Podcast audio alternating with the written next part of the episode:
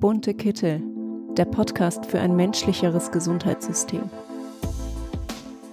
Dann willkommen zu einer weiteren Folge im Podcast der bunten Kittel. Heute mit Folge 26 und dabei sind Justus und Lukas. Hallo, ihr zwei. Hallo. Hallo, grüß dich. Heute sprechen wir mit zwei Menschen, die Medizin gern anders als sonst gestalten möchten nämlich so, dass Menschen gern und gesund darin arbeiten. Und vor einigen Wochen habe ich bereits mit Clara Eisenberg telefoniert. Sie ist bei New Work Medicine engagiert, einer Gruppe von Ärztinnen, deren Vision ein gesundes Gesundheitssystem ist, in dem man gesund arbeiten kann. Klingt erstmal auch ein bisschen ähnlich wie unsere Ideen bei den bunten Kitteln. In unserem Podcast heißt es ja, der Podcast für ein menschlicheres Gesundheitssystem. Und vom sogenannten New Work-Konzept habe ich vor ein paar Jahren schon mal äh, gehört, nämlich durch den Film Die Stille Revolution. Da geht es um den Kulturwandel in der Arbeitswelt hin zu einer Arbeit, die Menschen gern von Herzen machen, so dass sie sinnstiftend ist und in die Lebenswelt der Menschen auch passt. Ein bisschen, ja, vielleicht auch eher auf die Arbeitsweise von jüngeren Menschen angepasst. In dem Film wird das Prinzip Burzog vorgestellt. Das ist eine Idee aus den Niederlanden. Das Wort bedeutet Nachbarschaftspflege. Und da wird äh, Pflege gewissermaßen ohne Hierarchien organisiert und viel Wert auf Teamarbeit gelegt. Wir haben das kurz mal in unserer Folge 21 mit Stefan Heide angesprochen. Da könnt ihr es nochmal anhören, wenn ihr Lust drauf habt. Es geht bei New Work auch um eine andere Einstellung zur Arbeit und äh, somit eine neue Herangehensweise an die Organisation von Arbeit. Die Idee dazu wurde von dem 1930 geborenen Sozialphilosophen Professor Dr. Freithof Bergmann entwickelt. Der hat äh, mit jüdischem Hintergrund den Faschismus in Österreich erlebt und äh, sich mit den philosophischen Fragen zur Freiheit beschäftigt. Und im Verlauf entwickelte er dann eine Theorie zur Arbeit, der Mensch brauche bei der Suche nach einer Arbeit eine Übereinstimmung mit eigenen Wünschen, Hoffnungen, Träumen und Begabungen. Also Menschen wollen ihre eigene Persönlichkeit mit in die Arbeit einbringen.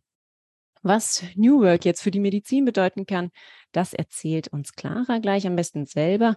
Sie hat ihr Medizinstudium fast beendet. Sie macht noch das praktische Jahr und strebt auch eine Promotion über ein Pilotprojekt einer selbstorganisierten Station an. Da wird die Idee von New Work Medicine gelebt. Und äh, dazu sprechen wir auch mit äh, Professor Hubertus Schmitz-Winenthal. Der ist Chef der allgemein viszeralen Gefäßchirurgie und hat passend zu New Work Medicine dieses Konzept für seine Station entwickelt. Er sagt, oder so liest man es auf der Webseite zumindest, Medizin so machen, wie sie Medizin machen wollen. Wir suchen Menschen, die sich berufen fühlen, Medizin anders zu machen. Dazu erzählt er uns bestimmt noch ein bisschen mehr. Vielen Dank, liebe Clara und äh, Hubertus, dass ihr heute zu uns ins Podcast-Gespräch der bunten Kittel gekommen seid. Wir sind gespannt, was ihr uns erzählt. Ja, vielen Dank für die Einleitung. Hallo. Also ich bin Clara, ich äh, studiere ja, ich studiere noch Medizin, lerne gerade für mein Examen, mache da ganz viele Dinge, die total gegen eigentlich die Art und Weise, wie ich gerne lernen und arbeiten würde, gerade gehen. Also ich lebe gerade genau das Gegenteil von dem, wofür wir uns in unserer Gruppe einsetzen. Ähm, aber dadurch ist es irgendwie umso besser, in diesen Projekten zu arbeiten, um immer wieder Perspektivarbeit zu machen, damit ich weiß, wofür ich eigentlich dieses Studium mache und wo es mal hingeht.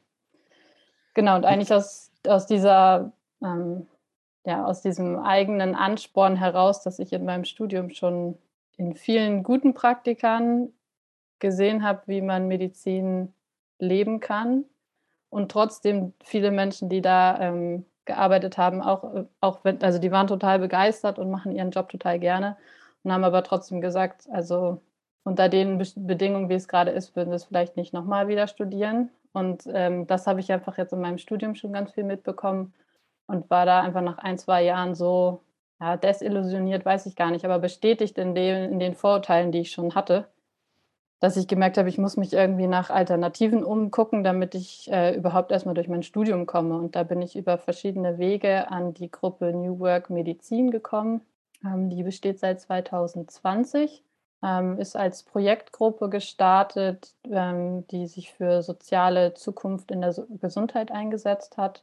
Und da ging es vor allen Dingen erstmal um neue Zusammenarbeitsformen und solidarische Finanzierungsformen im ambulanten Bereich. Also verschiedene niedergelassene Fachärztinnen, die gemeinsam geguckt haben, wie, wie können wir interdisziplinär zusammenarbeiten und wie können wir das vor allen Dingen solidarisch finanzieren. Und ähm, in der Gruppe sind wir jetzt im Moment zehn Leute. Da sind wir ganz ähm, bunt durcheinander gemischt. Zwei niedergelassene Fachärztinnen. Dann haben wir zwei Fachärzte, die so als Chefarzt und als Abteilungsleitung ähm, eben ja, aus der ärztlichen Leitung kommen. Dann haben wir vier Ärztinnen in Weiterbildung und zwei Studentinnen, von denen ich eine bin. Wir sind aber auch offen für andere Professionen. Also wir würden uns genauso wie ihr das ja auch macht, freuen, wenn wir auch noch aus anderen Gesundheitsberufen Menschen dazu bekommen. Also ähm, genau, offen in alle Richtungen. Wir arbeiten alle ehrenamtlich und machen das eigentlich vor allen Dingen auch alle aus einer eigenen Betroffenheit heraus, so wie das bei euch ja im Endeffekt auch ist. Also irgendwie ja genug von den Zuständen, wie es gerade ist und irgendwie aus dieser, ich nenne das Ohnmacht heraus irgendwas verändern zu wollen. Genau, das ist erstmal ja. die New Work Gruppe. Dann danke erstmal dafür, für die kurze Vorstellung. Ähm, wir werden da sicherlich auf einige Punkte gleich noch etwas näher eingehen. Jetzt, Hubertus, ähm, kurz zu dir. Möchtest du dich vielleicht auch einmal kurz selbst nochmal vorstellen? Und vielleicht auch, wie du da hingekommen bist, wo du jetzt bist und auch äh, die Zusammenarbeit mit Clara? Ja, sehr gerne. Ich bin ähm, allgemein Visceralchirurg. Ich habe an der Universität Heidelberg meine Facharztausbildung gemacht. Ähm, und es war eigentlich schon klar in Heidelberg, dass ähm, das war eine super tolle Ausbildung. Ich hatte einen, wirklich einen grandiosen Chef, ähm, Professor Büchler. Ich habe wahnsinnig viel gelernt, ähm, habe auch echt gigantisch viel gearbeitet. Und wenn man an so einer Universität wie Heidelberg ist, dann arbeitet man da, um da wegzugehen. Ja, also ähm, da ist man nicht, um zu bleiben, sondern da ist man, um wegzugehen. Man lernt den Job, man lernt das Handwerk, man will sich positionieren, um dann Karriere zu machen.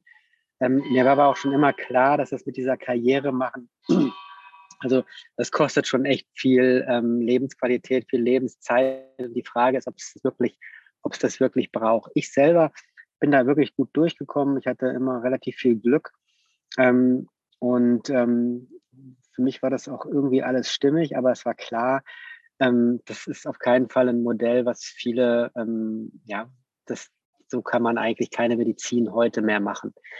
Sodass ich eigentlich schon damals immer so auf der, auf der Suche war, ja, wie kann man denn eigentlich in einem Krankenhaus zusammenarbeiten, dass das, sage ich mal, so von 25 bis 67 oder bis 70, je nachdem, wie lange wir arbeiten müssen, passt.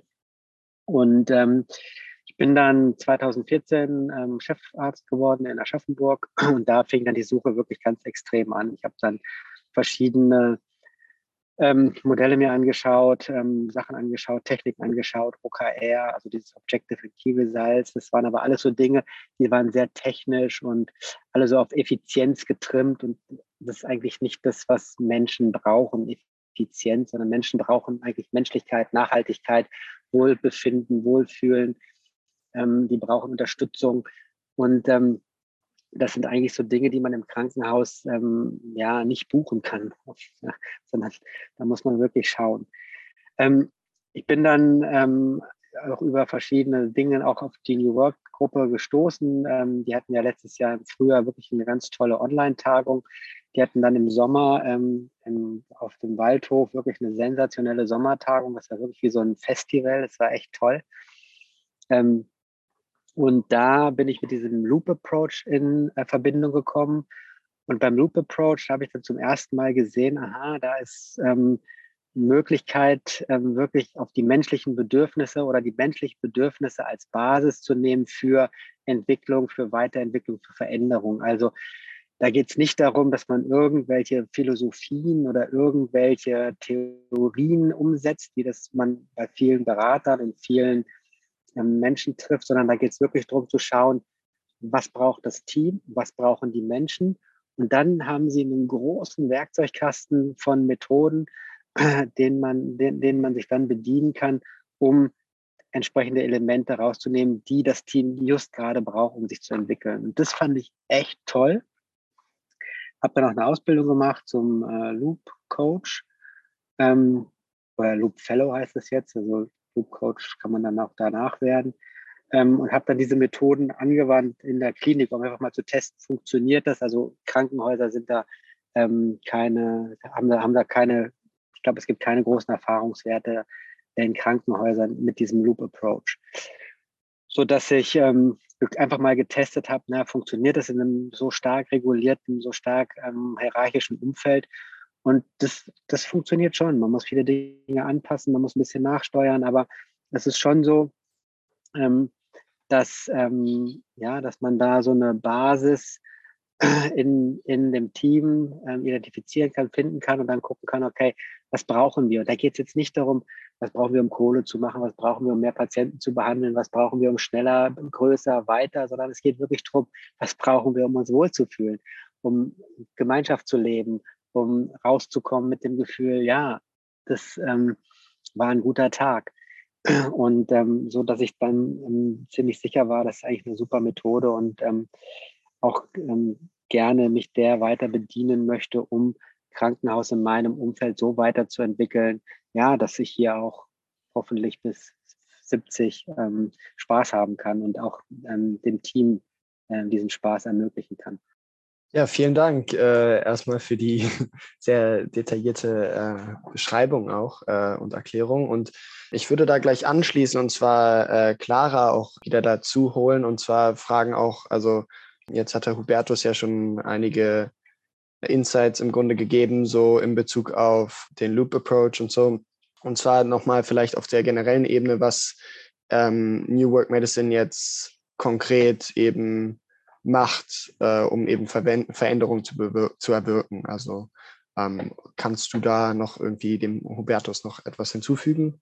Ich glaube, ich würde erstmal sagen, dass New Work Medizin, New Work Medicine gibt es gar nicht. Also das ist noch überhaupt nicht fest. Also es ist gar nicht ein Konzept, das da ähm, existiert und das wir jetzt irgendwo implementieren oder wo irgendjemand kommt und uns das beibringt, sondern New Work ähm, an sich ist irgendwie ein, also in der, das hatte Anita ja vorhin schon mal angesprochen, dass Friedhof Bergmann das entwickelt hat. Ähm, und bei ihm steht im, im Zentrum immer die Frage, was will ich wirklich, wirklich tun? Also der hat ein ganz großes ähm, Theorem gesponnen, wie eine ganze Kultur verändert wird und vor allen Dingen die ganze Arbeitskultur. Das ist ein bisschen zu weitgreifend, um das jetzt hier komplett darzustellen, aber eine ganz große Frage, die da immer wieder gestellt wird, ist, was will ich wirklich, wirklich tun? Oder wie, wie sieht die Arbeit aus, die ich wirklich, wirklich machen will? Und ich glaube, das ist die, das ist so das Key-Element, das wir aus diesem New Work-Gedanken nehmen und das jetzt auch in unserer Gruppe oder dann in der Station in Aschaffenburg oder ähm, andere Menschen, die sich damit beschäftigen wollen, uns immer wieder fragen wollen, was brauchen wir gerade? Also warum geht es uns schlecht? Oder was nervt uns? Also das kennen wir ja ganz viel irgendwie im, ähm, bei der Übergabe oder mit KollegInnen oder so. Man, also dieses sich auskotzen und sagen, was alles nicht geht, das kennen wir total viel.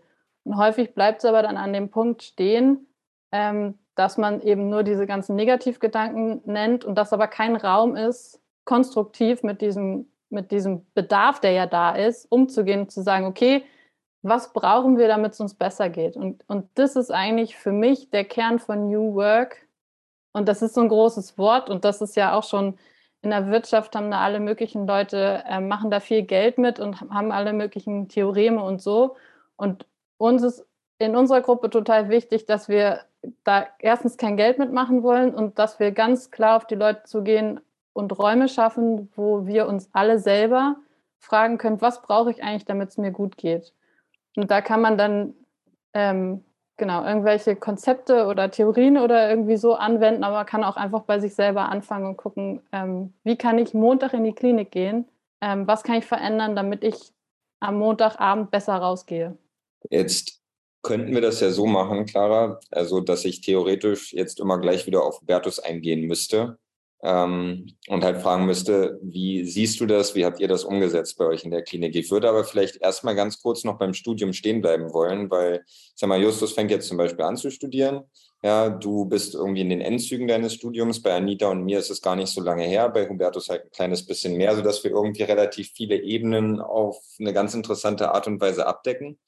Und mich jetzt mal auch so interessieren würde, alles, was du gerade beschrieben hast, ist exakt etwas, was ich auch jeden Tag in, auf meiner Arbeit erlebe und auch schon viele Gespräche und Diskussionen äh, drüber führen müsste.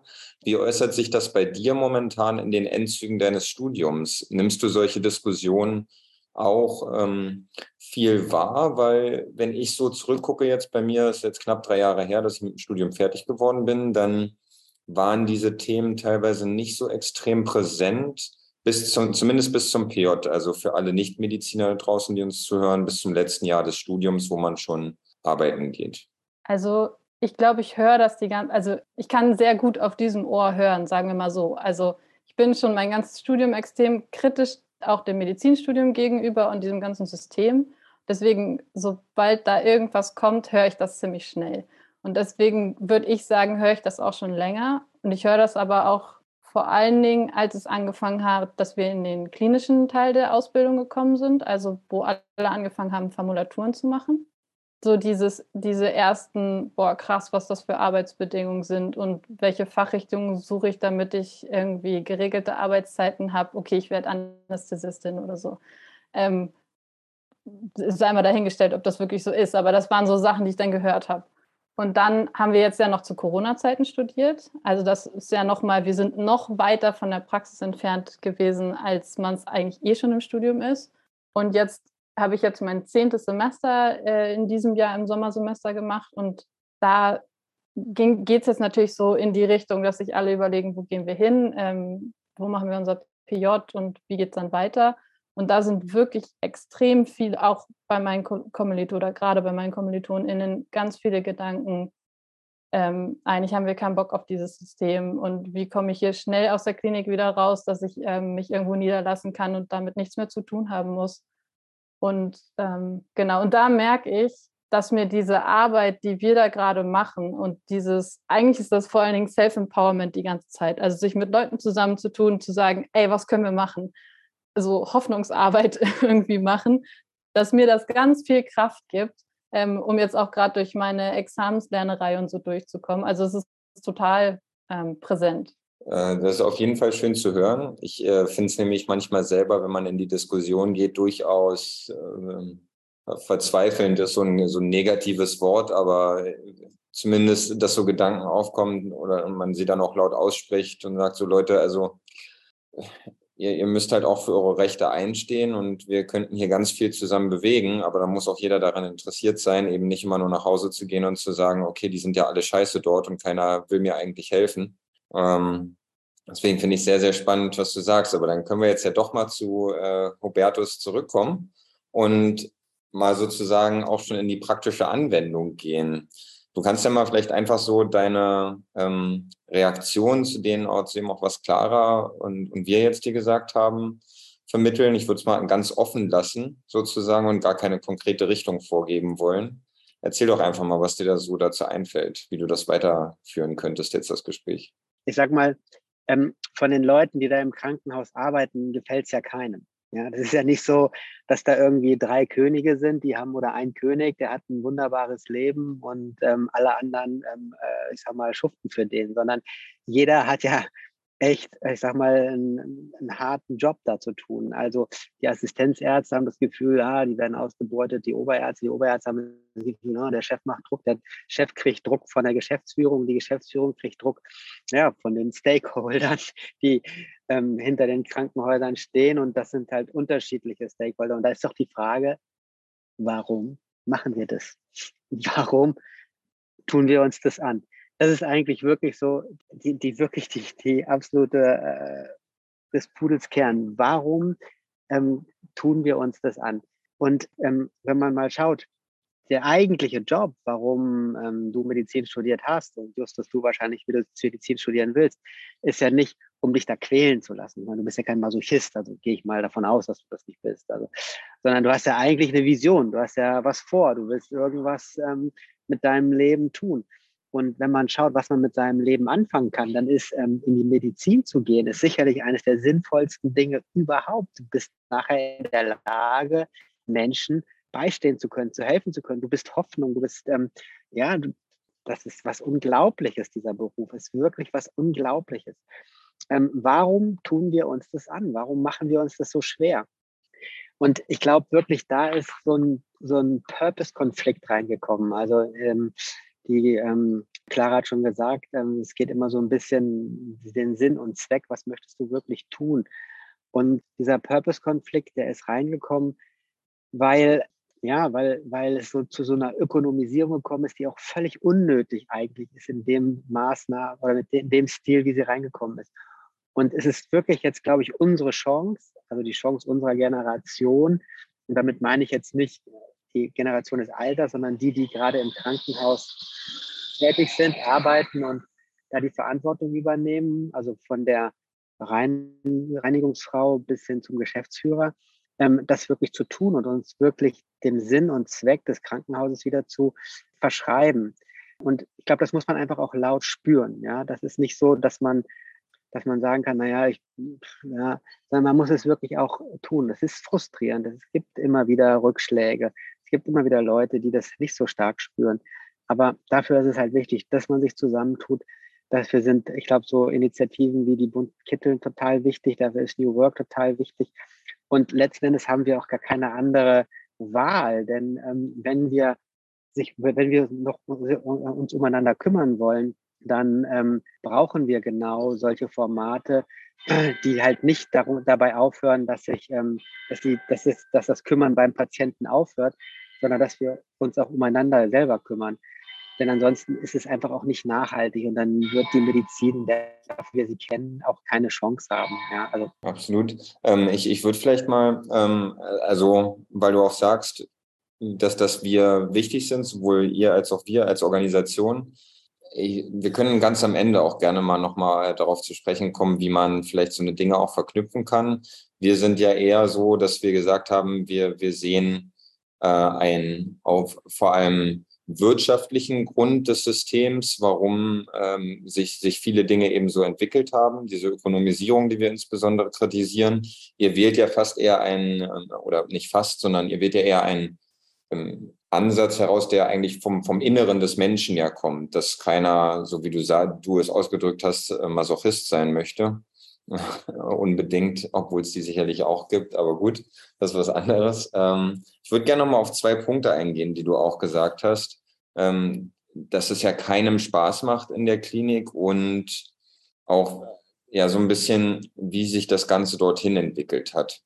Und zwar kann ich jetzt nur aus meiner persönlichen Erfahrung feststellen, dass es ja schon in der Medizin auch viele Persönlichkeiten gibt, sagen wir mal, die dieses Arbeitsumfeld so anzieht. Auch sehr narzisstische Persönlichkeiten teilweise, äh, die sich für besondere Menschen halten, die besondere Dinge vollbringen können und die das dann ihre Mitmenschen äh, sowohl am Arbeitsumfeld ähm, als auch in der generellen näheren Umgebung gerne spüren lassen. Und früher, so kriegt man das ja häufig übermittelt, war das alles noch viel schlimmer. Ähm, da, da wurde auch noch mal ein, noch mehr Wert auf so eine gewisse Arbeitsmoral gelegt und dass man ähm, von Freizeit und äh, sonstiger ja, Selbstfürsorge und Selbstverwirklichung jetzt gar nicht so viel, gar nicht so viel damit machen sollte, sondern man soll halt arbeiten und auch für die Arbeit da sein. Und wie hat sich das alleine im, im Laufe auch deiner beruflichen Laufbahn mit Uniklinik und dann als Chefarzt verändert? Und wie ähm, hast du auch versucht, das jetzt anders vorzuleben und anders umzusetzen bei den dir unterstellten Menschen ja in dem Sinne? Das, was du sagst, das sind natürlich bestimmte Persönlichkeiten, die haben eine andere, die, die haben andere Entwicklungen hinter sich, die brauchen andere Dinge. Und ähm, diese Menschen gibt es und da werden auch Initiativen wie ähm, die eure, wie unsere, werden da nichts dran ändern, ähm, gar keine Frage. Ähm, aber das ist halt nicht das, was nachhaltig ist, ganz, ganz sicher nicht. Und ähm, also ich versuche wirklich, ähm, das zu machen, was ich, also so zu leben, wie ich leben will, mein Ding zu zu machen. Das äh, lässt mich auch immer wieder anecken, keine Frage. Aber ähm, das lässt auch immer wieder, ähm, das zeigt mir auch immer wieder den Weg, wie es weitergeht und ähm, was man da, wie man da weiter vorankommt. Ja, die, die Medizin, die hat sich entwickelt. Ähm, diese Charakteren, von denen du gesprochen hast, die sterben aus, einfach weil sie noch weniger nachhaltig sind wie Verbrennermotoren, sage ich mal. Ja, die, das, das hat keine Zukunft. Ähm, und das ist auch gut so, weil ähm, das ist nicht der Sinn und Zweck der Medizin, dass sich da einige Individuen selbst verwirklichen und ja, ihre, ihre Persönlichkeit da ausleben können. Ähm, ich glaube wirklich, dass das ähm, stirbt, das stirbt aus, mehr und mehr, und das wird auch keine Zukunft haben. Ja. Bei uns ist es nicht so, dass alles perfekt ist. Ja, wir sind auf dem Weg, ganz sicher. Es gibt auch viele Dinge, die bei uns echt nicht ordentlich laufen, die schlecht sind, wo man noch dran arbeiten muss. Aber der Unterschied ist, ich glaube, wir haben dafür auch Antennen, ähnlich wie die ähm, Clara gesagt hat. Ihr Ohr ist da ähm, sensibel. Und ähm, wir haben die Möglichkeit geschaffen, dass diese Bedürfnisse wahrzunehmen und dann auch die Möglichkeit, dem nachzugehen, da einfach sich drum zu kümmern. Und das ist ein Weg, der wird auch nie mehr aufhören. Wenn man den einmal gegangen ist, es kann sein, dass wir heute Dinge noch ganz gut finden, die wir morgen total schrecklich finden. Aber dann haben wir uns weiterentwickelt, dann brauchen wir andere Dinge und dann ist es auch gut so. Ja, also vielleicht kann man das, es ist wirklich, das, das ist lebendig, das, ja, das verändert sich. Da du es jetzt schon auch so angeschnitten hast, oder Clara, wolltest du gerade, ähm, wolltest du erstmal noch darauf vielleicht Bezug nehmen? Ja, ich wollte noch hm, zwei Sachen da hinzufügen. Ich glaube, also diese, Lukas, die Menschen, von denen du gesprochen hast, die das anzieht und so narzisstische Persönlichkeiten, ich glaube, wir erziehen uns die in dem System, wie es gerade ist, auch selber. Also die Menschen, die sozial im Team arbeiten, die haben irgendwann keinen Bock mehr und die gehen raus und die geben sich das nicht mehr. Das heißt, die Leute, die da durchkommen in diesem starren Hierarchiesystem, sind eben genau die Leute, die das auch mit sich über sich ergehen lassen. Und selbst die haben ja, also die sind ja auch nur so, weil sie wahrscheinlich auch bestimmte Ängste haben oder so. Und ich glaube, das ist ein total wichtiges Thema, auch ähm, das ist, hat nichts mit New Work an sich zu tun, aber gewaltfreie Kommunikation und auf Bedürfnisse eingehen. Also zu gucken, was ist mein Gegenüber für ein Mensch, was stecken da für Bedürfnisse hinter, wieso ist der gerade so, wie er ist. Das ist auch nichts medizinspezifisches, sondern das brauchen wir überall. Aber wenn wir das auch ins Krankenhaus reinholen, dann können wir solche Leute, die, die kommen gar nicht in die Position, dass die dann die ähm, Oberchef-Arschlöcher sind, sondern wir können das als eine Gruppe abfangen. Und ich glaube, das ist, das ist auch so eine Haltung, die ich mir wünsche, dass wir das ins Krankenhaus kriegen, ähm, damit, damit eben nicht wir unser System selber dahin entwickeln, dass die Hierarchien sich weiter bestätigen. Und ich glaube auch, das ist jetzt vielleicht eine steile These, aber diese ganze ähm, Ökonomisierung vom Krankenhaussystem, glaube ich, kommt daher, dass wir so ein Hierarchiesystem haben. Also die Menschen, die da drinnen arbeiten, die haben nie richtig was dazu sagen können, wie sie, die, wie sie da arbeiten. Das haben immer andere Leute entschieden. Also ich werde so lange hochgelobt, bis ich irgendwie Chefarzt werde und noch weiter und nichts mehr mit der Arbeit nichts zu, zu, äh, zu tun habe. Und ich entferne mich von der eigentlichen Arbeit. Also ich, ich finde ja die Ansätze total spannend. Wir gehen ja eigentlich fast so eine hochphilosophische Richtung und eher ja in die Ansätze unseres Bildungssystems, wie man miteinander umgehen sollte. Ne? Und dass man theoretisch ja gewisse Umgangsformen, ich sag mal, wir bringen unseren Kindern alles Mögliche von, vom Schreiben übers Rechnen ähm, bis dann ja irgendwann auch politische Bildung und Wirtschaft und was wir nicht alles wollen, was die können, wenn, die, wenn sie Abitur haben. Aber äh, so Konfliktlösungen, äh, halt selber zu erlernen, selber im Alltag bewältigen zu können und so. Ähm, solche Sachen fehlen ja total in unserer Ausbildung. Und so ein bisschen in die Richtung geht es ja, was du sagst.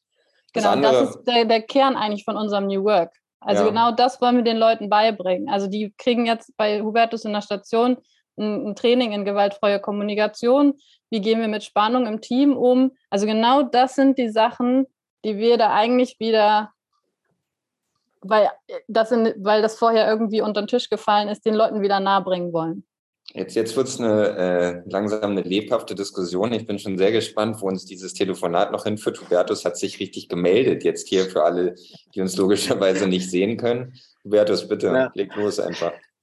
Ja, also du hattest gesagt, ähm, ähm, wir bringen das, also wir, wir, wir bringen das unseren Kindern bei, wir haben bestimmte Verhaltensweisen. Es ist sogar noch grotesker, ehrlich gesagt ähm, wir lernen eigentlich auf Dinge aufzupassen. Ich meine, ähm, wenn dein Auto die Öllampe, also das, den Bedarf nach Öl hat, das würdest du nie ignorieren. Wenn dein Auto den Bedarf nach, nach Treibstoff hat, das würdest du nie ignorieren. Ähm, wenn du verantwortlich wärst für einen Maschinenpark, du würdest genau gucken, was braucht dieser Maschinenpark, um nachhaltig lange zu leben. Aber wenn du Mitarbeiter im Krankenhaus hast, dann verdienst du Geld damit, wenn du die Bedürfnisse ignorierst. Ja? Wenn du wirklich auf Reserve lebst. Und im Krankenhaus ist das perfide, weil ähm, die Menschen im Krankenhaus leben natürlich in einem Bedürfnisumfeld. Die Bedürfnisse von Menschen, von Patienten um sie herum, die sind sehr laut. Und es fällt sehr leicht, ähm, nicht trinken zu gehen, nicht um 16 Uhr nach Hause zu gehen, ähm, weil du diesen Patienten, der neben der, für den du zuständig bist, der Schmerzen hast, nicht im Stich lassen willst. Ja, das heißt, diese Nachhaltigkeit, die wir eigentlich aus der materiellen Welt gewohnt sind, die ähm, können wir wahnsinnig gut und effizient im Krankenhaus ignorieren. Und dadurch ähm, kommt es überhaupt erst dazu, dass wir ähm, wirtschaftlich sind, weil im DRG-System kannst du nur Geld verdienen, wenn du ähm, diese eine Behandlung ökonomischer, also mit weniger Aufwand betreibst als das andere Krankenhaus. Und das schaffst du nur, indem du das mit deinem Personal machst, weil 70 Prozent, 80 Prozent ist Personal. Also das heißt, letzten Endes verleitet uns oder, oder verführt uns das dazu, ähm, diesen Bedarf zu ignorieren. Wir müssen echt wieder lernen, wenn wir nachhaltig Gesundheits, nachhaltig Medizin machen wollen, müssen wir wieder lernen, genau das ähm, dafür sensibel zu werden. Nicht nur für den Bedarf unserer Patienten, sondern auch für unsere Kollegen, für unsere, für die Pflegekräfte, für die, eigentlich ja, für alle, die dafür zuständig sind, dass das äh, System Krankenhaus funktioniert. Ja.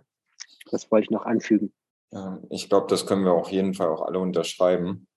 Mich, mich würde jetzt dann, ich würde aber genau diesen Ansatz jetzt auch nochmal weiterführen wollen, auch in Bezug auf das, was Clara gesagt hatte und du ja fortgesetzt hast jetzt im Prinzip. Ähm, nochmal vielleicht den Unterschied so ein bisschen rausarbeiten. Ich hatte es ja vorhin schon einmal gesagt. Ihr kritisiert das Gesundheitssystem ja genauso wie wir. Also wir sind da ja total, also wir überschneiden uns ja extremst ähm, und sehen, glaube ich, auch vieles sehr, sehr ähnlich. Allerdings ist euer Ansatz eben eher an den Mitarbeitern und äh, ja, also so ein bisschen persönlich zentriert und orientiert. Und ähm, wir als bunte Kittel sehen ja eher so das Konzept, insbesondere das Finanzierungsmodell hinter dem Gesundheitssystem als äh, Ansatz für unsere jeweilige politische Aktivität. Und meint ihr, dass diese Konzepte ähm, nach der Idee von New York, Medi New York Medicine ähm, Medizin nachhaltig sinnhafter werden lassen können, ohne dass sich das politische Konstrukt hinter dem Gesundheitssystem ändert. Also Clara hatte ja jetzt auch schon gemeint, ähm, dass sie vielleicht sogar denkt, dass das eine eher durch das andere kam, also eher das Konzept des Gesundheitssystems durch die Art und Weise, wie Menschen jetzt zum Beispiel trainiert, erzogen werden und in was für einem Ökosystem sie sich dann auch bewegen. Ähm, ich würde das eventuell ein bisschen anders sehen, aber das wird dann zu ausschweifend. Ähm, nur wie, wie seht ihr das? Kann man, kann man dieses System, dieses Gesundheitssystem und den ökonomischen Ansatz auch ändern über die persönliche Schiene oder? Also ich würde sagen, es braucht das beides. Also wir können nicht ohne das eine ähm, und auch nicht ohne das andere. Also wir brauchen auf, auf einer Systemebene auf jeden Fall ein Umwandeln oder ein Umdenken, weil das ist ja genau das, was uns in diese Ohnmacht bringt. Also ähm, wo wir sagen, wir sind, ich, ich bin doch so klein, was kann ich schon verändern? Also es braucht diesen Arbeitskampf und es braucht äh, diesen Aktivismus auf der systemischen Ebene ganz, ganz sicher und es ist total wichtig. Und es braucht aber diesen, ähm, dieses Mutmachen und dieses ähm, in kleinen Schritten auch in meinem eigenen Umfeld was verändern, damit wir überhaupt, also ich habe jetzt noch nicht angefangen zu arbeiten, keine Ahnung, wie lange ich arbeiten muss, 40 Jahre oder so, damit ich überhaupt das schaffe. Also ich muss, ich brauche immer wieder den Austausch und ich muss auch bei mir also das ist Selbstwirksamkeit hoch 10 im Endeffekt. Ich muss bei mir sehen können, dass ich was verändern kann, damit ich für lange Sicht ähm, den Atem habe, hab um auch auf systemischer Ebene was zu verändern. Und ich glaube, wir brauchen ein Training für Aktivismus im, im Medizinsystem. Also Hubertus hat das gerade angesprochen. wir haben ganz viele Menschen mit einem unglaublichen oder einer unglaublich altruistischen Grundeinstellung. Und ähm, das ist ja auch das Problem, würde ich jetzt mal behaupten, warum ähm, im medizinischen Sektor wir noch so schlecht vernetzt sind. Also von auf ärztlicher Ebene sind wir relativ gut ver, äh, vernetzt und sitzen das aber ziemlich aus. Also wie kann es denn sein, dass wir von ärztlicher Ebene fast nie Schulterschluss mit der Pflege oder mit den Gewerkschaften machen, ähm, wo wir doch alle in einem System arbeiten? Also das, da braucht es auf jeden Fall äh, Verbindung. Und wir müssen uns alle selber da drin trainieren, für unsere eigenen Bedürfnisse und Wünsche einzustehen. Und ich glaube, da ist das, was wir machen im Kleinen, ähm, ein gutes Training, dass man merkt, ah, okay, ich bin erstmal nicht alleine. Ich habe Leute, denen geht es genauso und wir machen im Kleinen irgendeine Aktion. Und ich merke in zwei Monaten, es hat sich was verbessert. Und das gibt mir ja den Schub, dass ich sage, okay, krass, wir gehen zum, ähm, keine Ahnung, auf der nächsten äh, Ebene bei uns im Krankenhaus verändern was anderes. Und ich glaube, es braucht dieses Training erstmal, weil wir das nicht gewohnt sind. Punkt. Hubertus, du gleich nochmal ansetzen? Genau. Es, es, braucht auch noch, es braucht auch noch was anderes. Es braucht auch Visionen, wie wir das lösen können. Also ähm, ich sehe die Politik ganz sicher auch in der Verantwortung, aber es ist ein bisschen wie bei der Klimakrise. Mit dem Unterschied, dass bei der Klimakrise wissen wir theoretisch, wie es funktionieren kann. Wir wissen theoretisch, wir sparen CO2, dann hätten wir eine Chance. Macht zwar keiner, aber könnte man, könnte man so machen. Aber im Krankenhaus wissen wir auch gar nicht, ähm, da gibt es ja gar keinen Ansatz, wie es, da haben wir keine Idee, wie wir das ähm, lösen können. Das heißt, wir brauchen auch wirklich ähm, diese Modelle, die zeigen, hey, so könnten wir eine nachhaltige Gesundheits- oder eine, eine nachhaltige Medizin machen. Also wir brauchen auch wirklich ähm, Ideen, Visionen, ähm, was, was es gar nicht gibt. Und deswegen ist es total zwingend notwendig, dass wir solche Entwicklungen probieren, testen, machen, gucken, wie das funktioniert, um dann der Politik auch sagen zu können, also nicht nur, was wollen wir alles nicht, sondern auch, was wollen wir stattdessen. Ja, ähm, denn ich glaube, selbst die Politik ist komplett ratlos. Also wenn ich mir, ich meine, ihr seid da tiefer drin, aber wenn ich mir die Kommentare anschaue, dann ähm, sehe ich da wirklich große Ratlosigkeit und Planlosigkeit. Und da frage ich mich auch, wo soll die denn auch herkommen? Weil die Leute, die das da ähm, entscheiden, haben überhaupt keine Ahnung, wie das funktioniert. Ja, also von da an ähm, glaube ich wirklich, wir brauchen auch ähm, Modelle, Ideen, Visionen, eine Strategie, wie wir aus diesem Schlamassel rauskommen. Das ist ganz interessant.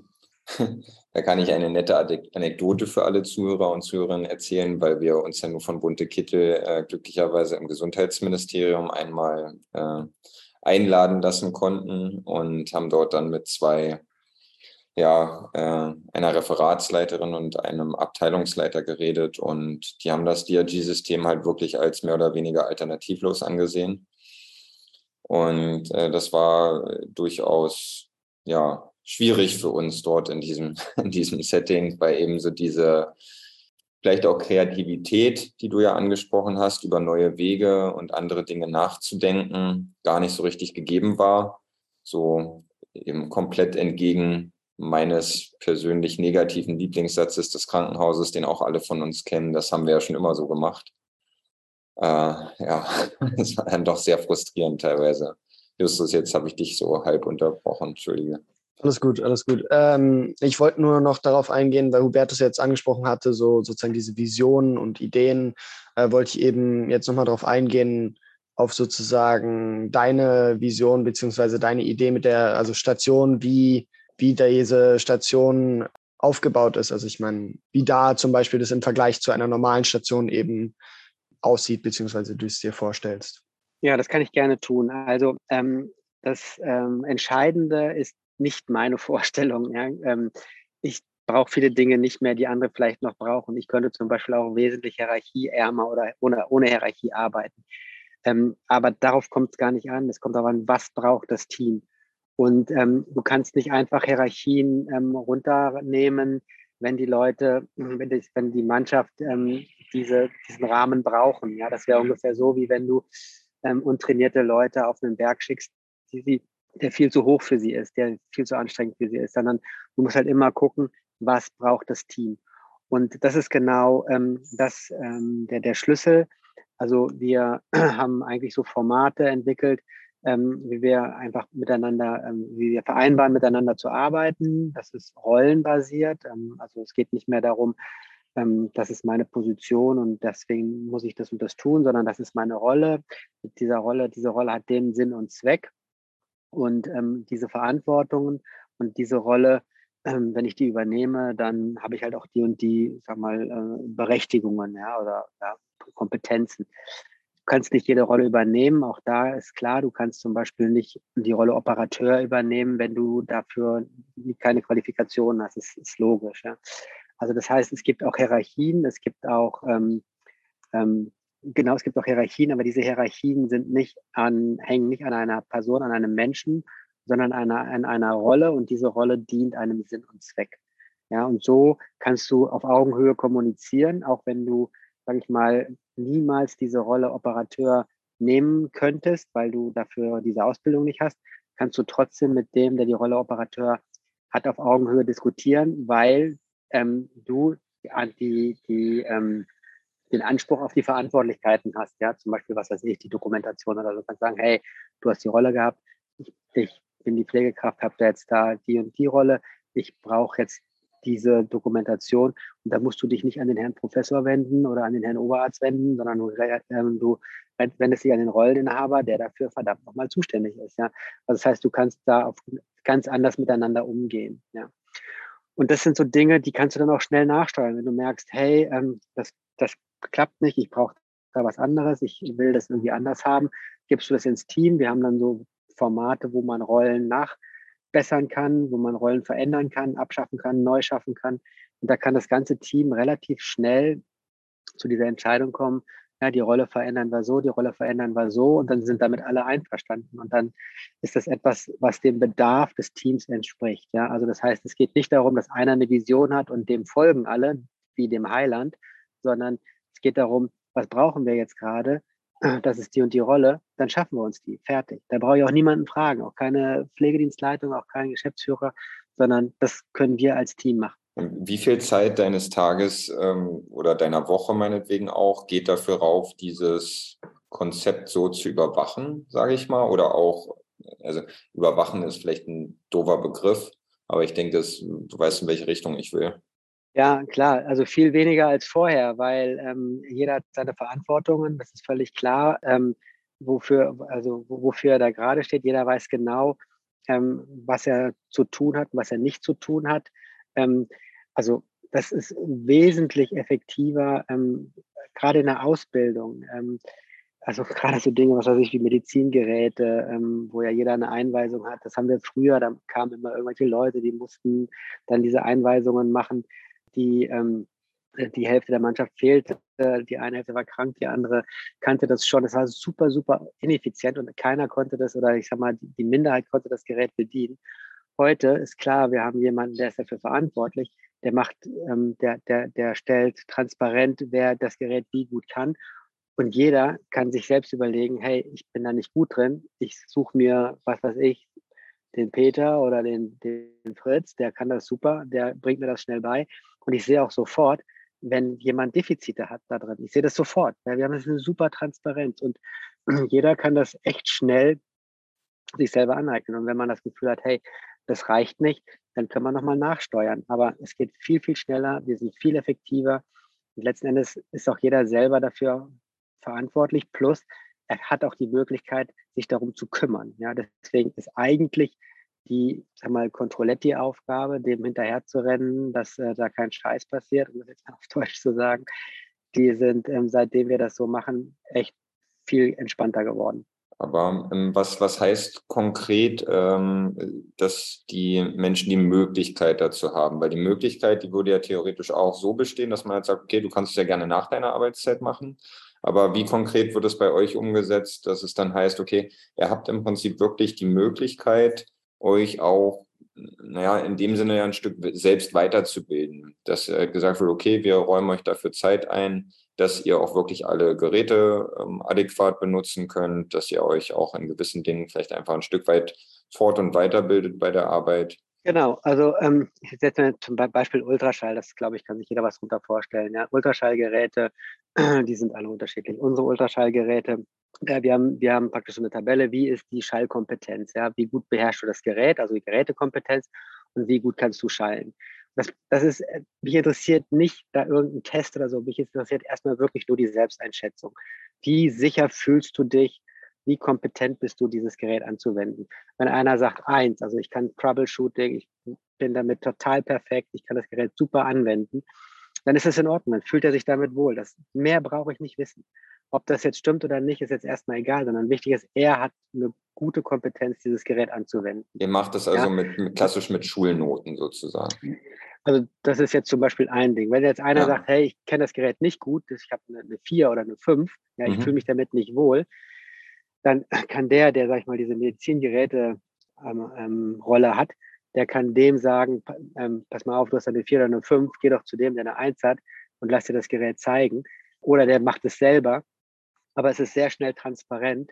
Ähm, die Leute können auf sich selber gegenseitig aufpassen. Plus, ähm, du fühlst dich auch wohler, wenn du weißt, hey, da kommt jetzt jemand rein und ich müsste den schallen, ich kann das Gerät nicht gut. Dann kann ich auch schnell mir gucken, kann ich schnell schauen, okay, wer, wer ist heute da, wer kann das Gerät gut bedienen, dann gehe ich dahin und ähm, mache das mit dem schnell.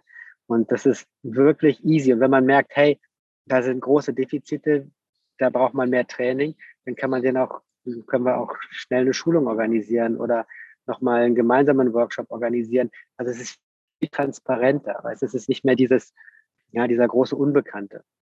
Okay, und da wollte ich noch äh, jetzt einhaken und fragen, also ich meine, das ist ja jetzt ein Pilotprojekt und da wollte ich eben fragen, wie überzeugt man dann so eine Klinikleitung äh, davon, sowas eben äh, machen zu können? Also, dass es eben nicht nur am Ende so eine Insel bleibt in diesem großen System, worüber wir auch davor jetzt gesprochen hatten.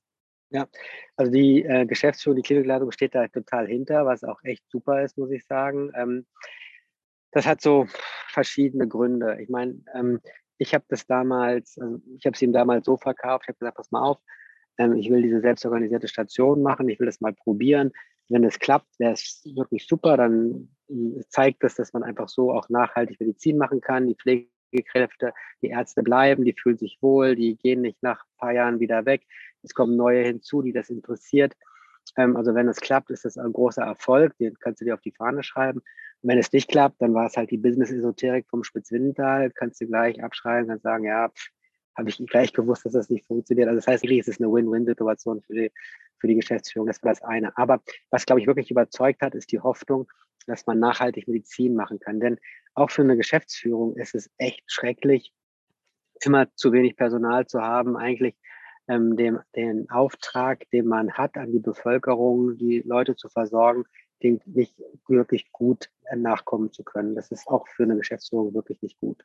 Von welchem Träger ähm, wart ihr nochmal, Hubertus? Das hatte ich, glaube ich, vorhin, ich weiß nicht, ob du es gesagt hattest, aber seid ihr ein privater Träger, öffentlich, nee. kirchlich?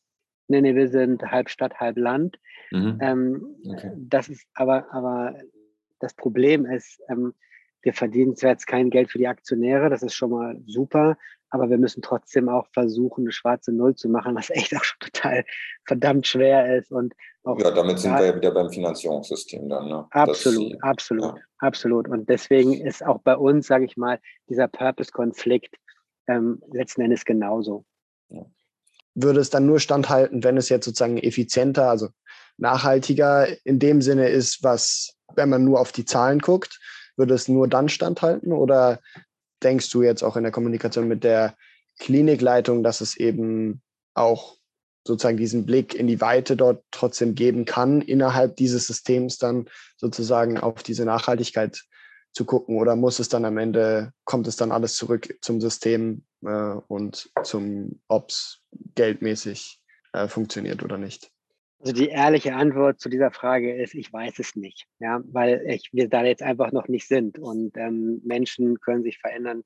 Ähm, was ich aber jetzt im Laufe des Projektes festgestellt habe, dass ähm, die Geschäftsführung wahnsinnig ähm, mehr und mehr begeistert wird. Es liegt auch daran, dass einfach ähm, da viele ähm, neugierige Stimmen sind, viele Leute sagen, wow, krasses Projekt, total super, was ihr da macht.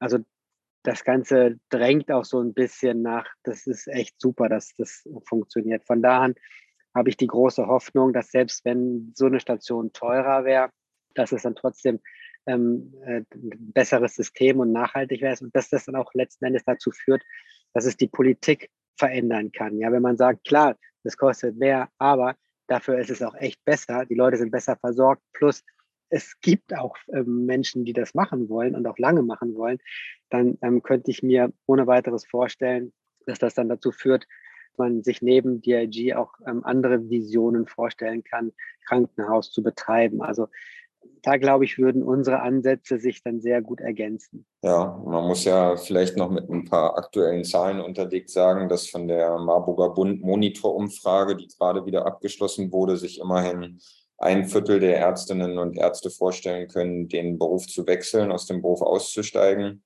noch dazu sich äh, die meisten Ärztinnen und Ärzte in einem Alter zwischen 45 und 65 Jahren irgendwo bewegen, sodass man auch weiß, was innerhalb der nächsten 10 bis 20 Jahre auf uns zukommt. Und das sind nur die ärztlichen Umfragewerte, da sind wir bei der Pflege noch nicht mal angelangt, äh, wo es noch deutlich problematischer aussieht.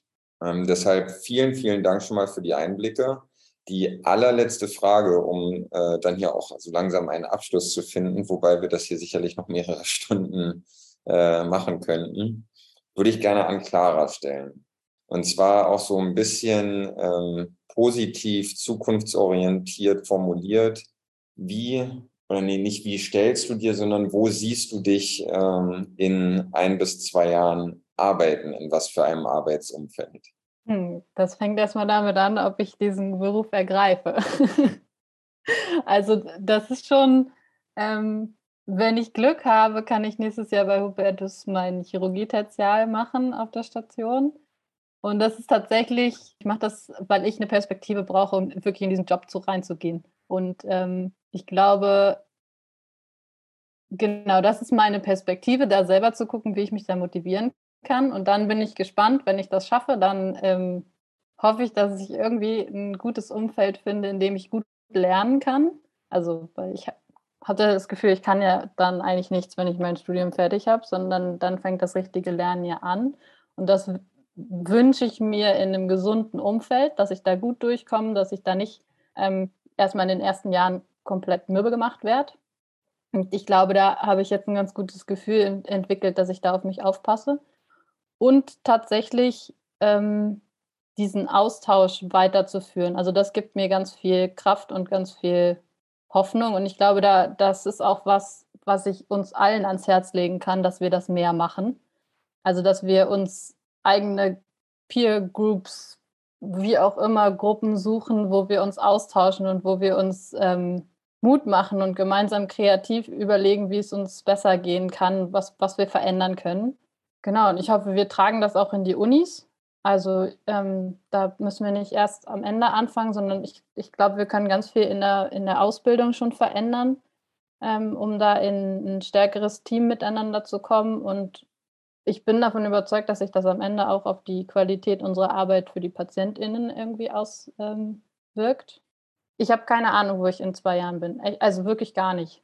Aber die Arbeit, die wir da gerade machen, das, das ist irgendwie was, was mir sehr viel Energie gibt, das, das könnte ich mir noch am ehesten vorstellen, ähm, Räume zu schaffen, damit es anderen Menschen beim Arbeiten besser äh, geht. Genau, das wäre jetzt noch meine dann doch noch letzte Anschlussfrage gewesen, was du machst, wenn du nicht in die Klinik gehst, wo welche, welche Bereiche da ja noch interessant wären. Wir, haben es ja gerade gehört, also selbst viele Medizinstudentinnen und Studenten können sich heutzutage vorstellen, den Beruf gar nicht mehr zu ergreifen, obwohl sie ja noch nicht mal fertig mit dem Studium sind. Äh, Gleiches gilt für Pflegekräfte.